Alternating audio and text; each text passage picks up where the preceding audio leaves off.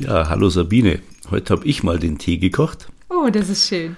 Setz dich mal zu mir und lass uns heute mal über das Thema Altersdurchschnitt im Tango reden. Mir fällt da immer wieder auf, dass bei vielen Milongas der Altersdurchschnitt in Deutschland oft so schon Ü50 und über Ü50 liegt. Und äh, lass uns mal nachdenken, warum das so ist und was man vielleicht daran ändern könnte. Ja, das finde ich auch ein bisschen schade, wobei ähm, ich glaube, dass das regional recht unterschiedlich ist. Ich habe mir sagen lassen, in Berlin ähm, ist die Szene teilweise viel jünger. In, je weiter man nach Süden kommt, desto höher scheint der Altersdurchschnitt zu liegen, insbesondere außerhalb der großen Städte. Ich glaube, dass da der Tango Argentino vielleicht auch nicht so sichtbar ist. Ne? Also eine Milonga äh, findet nicht im Verborgenen statt, aber äh, irgendwo drin. Und wenn du da rein willst, zahlst du Eintritt. Wenn du selber nicht tanzt, wirst du den nicht bezahlen. Und dann im Straßenbild stolpert man eigentlich nicht so drüber. Ne? Also wo kann man ihn denn sehen und erleben, um sich dafür zu begeistern? Ja, junge Leute haben da wenig Kontakt zum Tango Argentino bei uns. Ne? Das ist aber woanders teilweise sehr anders. Wir haben heute in unserem Podcast Anita Orlik zu Gast. Die kommt aus einer sehr, sehr jungen Tango-Szene in Krakau. Die ist Schauspielerin, Tänzerin und auch Tango-Lehrerin und kann uns bestimmt auch ein bisschen was darüber erzählen, was sie in Krakau anders gemacht haben, um die jungen Leute zum Tango zu bringen. Let's talk, Sabine. Let's talk. Tango Talk. Der Podcast der Tango-Geschichten. Wir stellen euch Menschen vor, die den Tango auf ganz unterschiedliche Weise lieben und lieben. Tango Talk. Das sind Sabine Holl und Dieter Ringelstetter. Zwei Suchende in Sachen Tango.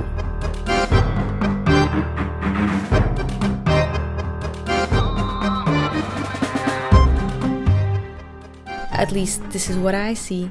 I teach people steps and they change their lives.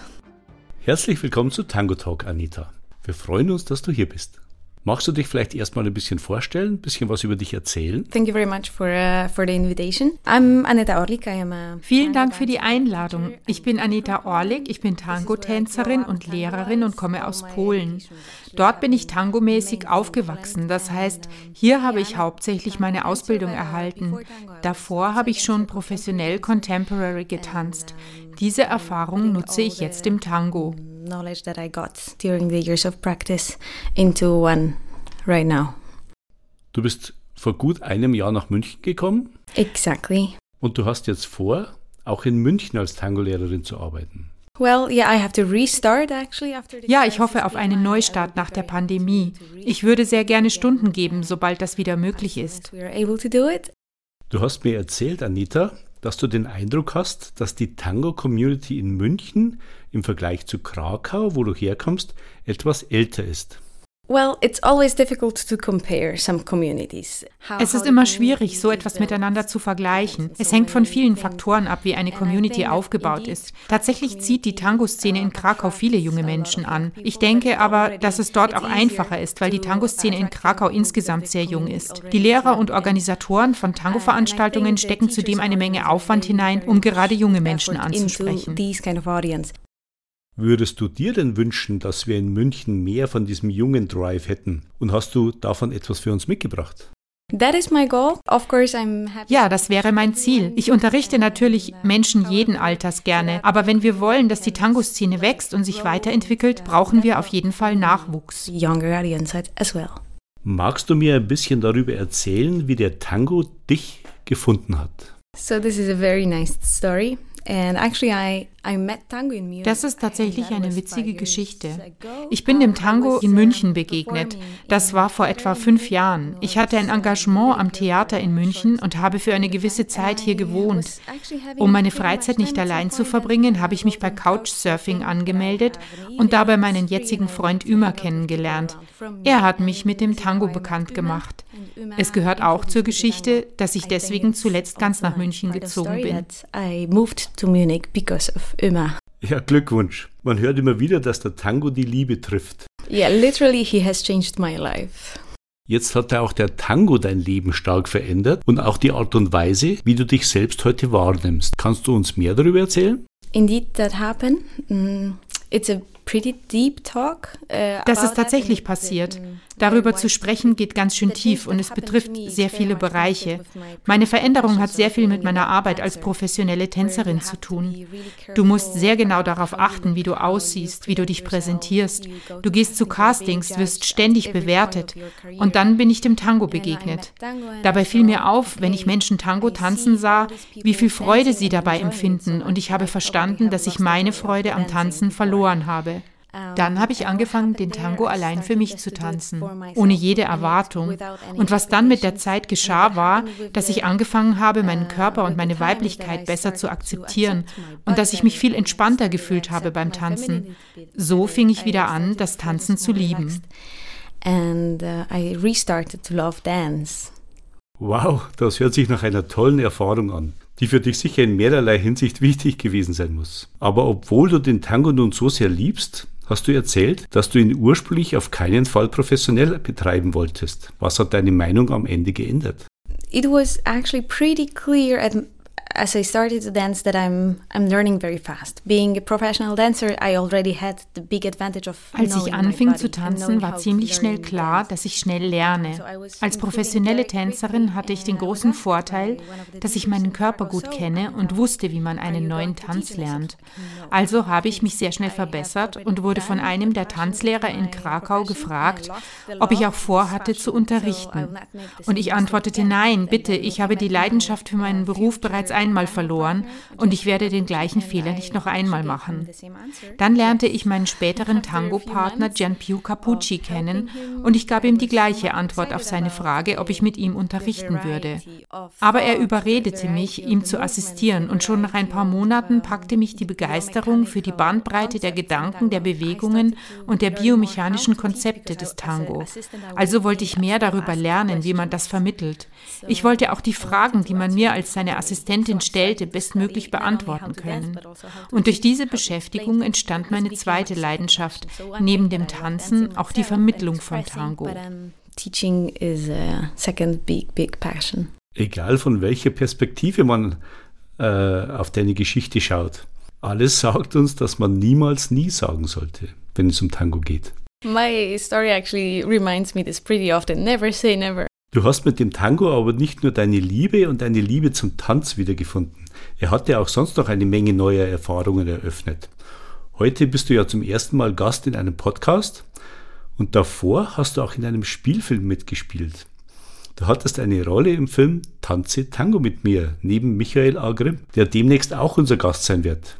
Erzähle uns doch ein bisschen von deinen Erfahrungen am Filmset. Yeah, that was a great coincidence that I could uh, connect my previous experiences also as an actress. Ja, das war ein riesiger Zufall. Ich konnte meine früheren Erfahrungen als Schauspielerin und Tänzerin mit Tango verbinden und das Ganze an einem Filmset. Das war eine großartige Erfahrung. Es war eine sehr schöne Arbeit. Für mich begann sie etwas früher, weil ich Sven Elze, der der Tango-Lehrer für den Film war, dabei helfen durfte, den weiblichen Part zu entwickeln. So habe ich alle Hauptdarsteller, die im Film tanzen, auch persönlich kennengelernt. Vor allem Michael Grimm und Amanda da Gloria. Das allein war schon sehr interessant, weil wir dabei zusehen konnten, wie die Charaktere geboren wurden. Beide waren sehr engagiert im Lernprozess und ich muss sagen, dass ich sehr beeindruckt war, wie schnell beide gelernt haben. Es war eine tolle Erfahrung und ich war auch sehr glücklich über das Ergebnis unserer Arbeit. Es zeigt, was ich als Tango-Lehrerin tatsächlich sehr oft erlebe. Ich sehe, dass jemand als Anfänger kommt und diese Person sich kontinuierlich weiterentwickelt und immer mehr sie selbst wird. Jetzt hast du dich ja auch sehr viel mit der Theorie und den biomechanischen Aspekten des Tango beschäftigt und hast gelernt, wie man anderen den Tango beibringen kann. Kannst du uns bitte erklären, was das Geheimnis des Tangos ist und warum er Menschen so positiv verändern kann.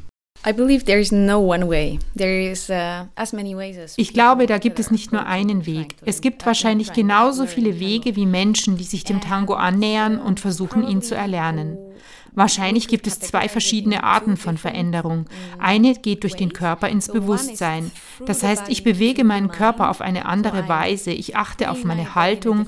Ich werde mir dessen bewusst, wie ich Dinge tue, lege mehr Kraft und Klarheit in meine Bewegungen und beginne meinen Körper besser zu spüren.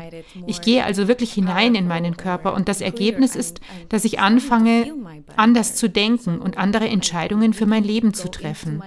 Ich bin wirklich überzeugt davon, und das ist es auch, was ich tatsächlich sehe. Ich lehre die Menschen Tanzschritte und sie beginnen ihr Leben zu verändern. At least this is what I see. I teach people steps and they change their lives. Anita, als wir dieses Interview vereinbart haben, hast du gesagt, du würdest gerne auch über Tango als Form der Körpersprache sprechen. Was hast du damit gemeint? Tango is a form. And if we think language is also a form, what kind of content will we share Tango ist ein Gefäß und genau genommen ist auch Sprache nur ein Gefäß. Welchen Inhalt wir hineinlegen und miteinander teilen, hängt von uns selbst ab und von unserem Gegenüber. Wir haben ein Gespräch zwischen dem Führenden und dem Folgenden. Und was passieren wird zwischen den beiden, welche Art von Gespräch sich entwickelt, hängt von diesen beiden Personen ab, ebenso wie von der Musik und von vielen anderen Faktoren. Faktisch hängt es von allem ab, was die beiden umgibt. An dem einen Tag wird das gleiche Lied von den gleichen zwei Menschen auf eine ganz neue Weise interpretiert werden. Das ist am Ende genauso wie in einem Gespräch. Dasselbe Gespräch über das gleiche Thema kann an unterschiedlichen Tagen verschiedene Emotionen hervorrufen. Leider gibt es dieses Klischee, dass Tango mit Leidenschaft gleichzusetzen ist. Und ich möchte nicht sagen, dass das nicht so ist, denn es ist so. Aber es geht um viel mehr als Leidenschaft. Es kann um Leidenschaft gehen, aber auch um Freude, um Spaß, um Ärger und Zorn um Liebe, um Sanftheit, um alles Mögliche, was wir ausdrücken können. Es geht hier um einen sehr, sehr weiten Raum des Denkens und der Sicht auf den Tango.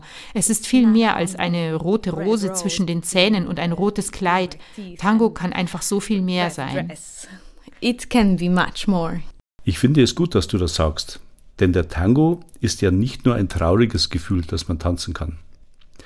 Nun hast du den Tango auch als eine Form der Sprache bezeichnet. Kann man das noch weiter runterbrechen? Gibt es da auch eine Grammatik? Yeah, definitely. In Tango, we can uh, com compare the grammar, the vocabulary, the, the interpunction. Ja, definitiv können wir den Tango mit Sprache vergleichen, mit der Grammatik, dem Wortschatz und der Interpunktion einer Sprache. Wir können diese Prinzipien in den Tango übersetzen. Die Technik, die wir lernen, wäre die Grammatik. Wir müssen die Grundlagen der Technik beherrschen. Dann können wir improvisieren. Wenn wir sprechen, improvisieren wir ja auch. Wenn wir Sätze bilden, ohne noch genau zu wissen, was wir sagen wollen. Es gibt keine fertigen Sätze und wir haben nichts auswendig gelernt. Wir improvisieren, wenn wir sprechen und nutzen nutzen dafür die Grammatik, die wir kennen. Die Schritte im Tango wären dann der Wortschatz. Ich weiß, was ich sagen kann mit den Wörtern, die mir zur Verfügung stehen, und ich kann diesen Wortschatz in den Tanz übersetzen. Ich kenne vielleicht eine bestimmte Anzahl von Figuren, 10, 15, damit kann ich schon einen ganzen Abend lang tanzen. Ja, das stimmt. Wenn man eine neue Sprache lernt, braucht es oft gar nicht viele Wörter, um sich schon ganz gut verständigen zu können. Ich selbst bin mit drei Figuren zur ersten Milonga gegangen. And then, uh, if we think of the interpunction and the phrasing, we are making breaks when we talk. Und dann, wenn wir an die Interpunktion denken, die Phrasierung, wir machen auch Pausen, wenn wir sprechen. Wir setzen Satzzeichen. Damit erzählen wir eigentlich die Geschichte erst richtig und es ist einfacher, uns zuzuhören. Wenn wir das in den Tango übersetzen, ist es ganz ähnlich. Wir müssen atmen im Tango. Wir brauchen Momente, um einfach nur zusammen zu sein und vielleicht auch manchmal eine Frage zu stellen oder dem anderen zuzuhören. Das Gleiche machen wir ja gerade jetzt, wenn wir uns unterhalten, auch. Ich erzähle dir etwas und du gibst mir Feedback, nickst mit dem Kopf. Und das Gleiche brauchen wir in unserer Unterhaltung im Tango. Wir brauchen das Feedback des anderen und müssen fühlen, dass die andere Person bei uns ist und uns folgen kann, damit es kein Monolog wird, der meinen Partner außer Acht lässt. Monologue that is disregarding my partner. Ich denke, die Idee vom Tango als Sprache, also Form, spezielle Form der Kommunikation, kann vielen helfen, die besondere Wirkung zu verstehen, die der Tango auf uns hat. Und auch äh, das Verständnis für so Nebensächlichkeiten oder scheinbare Nebensächlichkeiten wie Pausen, die ja beim Tango eigentlich eine ganz wichtige Rolle spielen. Welche Rolle spielt eigentlich dabei die Musik? Es gibt ja Tangueros, die Non-Tangos lieben, andere schwören auf die alten Klassiker. Ich weiß nicht, welche Richtung dir mehr am Herzen liegt, aber hat auch die Musik eine wichtige Bedeutung, wenn wir den Tango als Sprache verstehen? So, metaphorically, it can be uh, a lot. Bildlich gesprochen kann die Musik für sehr viel stehen. Sie kann die Stimmung sein oder der Kontext. Die Musik bringt beide Menschen in denselben Raum. Wir befinden uns in der gleichen Atmosphäre. Technisch gesprochen gibt uns die Musik den Rhythmus. Also können wir Musik auf keinen Fall außer Acht lassen. Es ist natürlich ein Gespräch zwischen zwei Menschen, aber es findet in einer ganz speziellen, klar definierten Atmosphäre statt. Und diesen Rahmen setzt die Musik. Äh, es gibt ja unterschiedliche Schulen im Tango und jeder Lehrer hat so seine Vorstellung davon, wie der wahre Tango aussehen sollte. One more of the of the links between tango and the language Eine weitere Verbindung zwischen dem Tango und Sprache, die ich sehr gerne benutze, ist die Analogie zum Dialekt. Als Lehrerin werde ich oft gefragt, warum eine Figur auf diese Weise geführt, gefolgt oder ausgeführt wird und nicht auf eine andere Weise, denn ein anderer Lehrer hat mir das ja auf eine andere Weise gezeigt. Das ist der Moment, in dem ich üblicherweise darauf verweise, dass es nicht nur einen Tango gibt. Es gibt so viele verschiedene Techniken und keine davon ist die einzig richtige. Um das zu verdeutlichen, vergleiche ich den Tango gerne mit der spanischen Sprache. Spanisch hat viele Dialekte und egal, ob jemand amerikanisches Spanisch spricht oder europäisches, wenn wir miteinander kommunizieren wollen, werden wir eine gemeinsame Sprache finden. Auch wenn jede Form des Spanisch unterschiedliche Worte benutzt oder eine andere Aussprache hat. Und das Gleiche ist im Tango der Fall. Es gibt viele verschiedene Arten, ihn zu tanzen. Es gibt viele verschiedene Möglichkeiten, ihn zu lehren. Wahrscheinlich so viele, wie es Lehrer gibt. Und jeder hat seine eigene Art, seine eigene Persönlichkeit, die er dort hineinbringt. Aber wenn wir uns in diese Zwiesprache begeben und einer führt und einer folgt auf unterschiedliche Weise, dann werden wir einander verstehen, wenn wir das wollen. Du hast deine Berufung gefunden. Tango Argentino tanzen und lehren. Welche Ziele hast du dir denn für die nächste Zukunft gesetzt? Wo siehst du dich in fünf Jahren? This is uh, um, difficult to talk about expectations after the year that passed. And, es ist gerade schwierig, über Erwartungen zu sprechen. Ich bin sehr vorsichtig geworden in der aktuellen Situation. Und man weiß ja nicht, was noch kommt. Aber worauf ich hinarbeiten will, was mein Ziel ist, ist ein junges Publikum für den Tango zu begeistern und es dazu zu bringen, sich für diese Form der Bewegung zu engagieren. Häufig beginnt es ja nur als Hobby und mit der Zeit wird es dann immer mehr zur Sucht. Also mein Ziel ist es auf jeden Fall, ein junges Publikum anzuziehen und mit ihnen zu teilen, was ich am allerliebsten mag. Attract young audience and to share what I love the most. Ich habe tolle, schöne Videos von dir gesehen und mir ist dabei sehr bewusst, dass nur sehr wenige dieses Level erreichen können. Aber was ist deine Message an Leute, die das sehen und sagen, naja, das erreiche ich ja nie, da fange ich gleich gar nicht an mit dem Tango. So my message would be, we don't have to, like the joy meine Message ist, dass die Freude am Tanz sich schon viel früher einstellt und ich möchte Menschen ermutigen, jede der Phasen zu genießen, während sie den Tango erlernen. Denn schon in dieser Zeit lernen wir sehr viel über uns selbst. Es ist eine Win-Win-Situation. Wir investieren unsere Mühe und unsere Zeit ins Lernen und gewinnen dabei mehr Selbstvertrauen, bessere Fähigkeiten im Zuhören oder im Führen.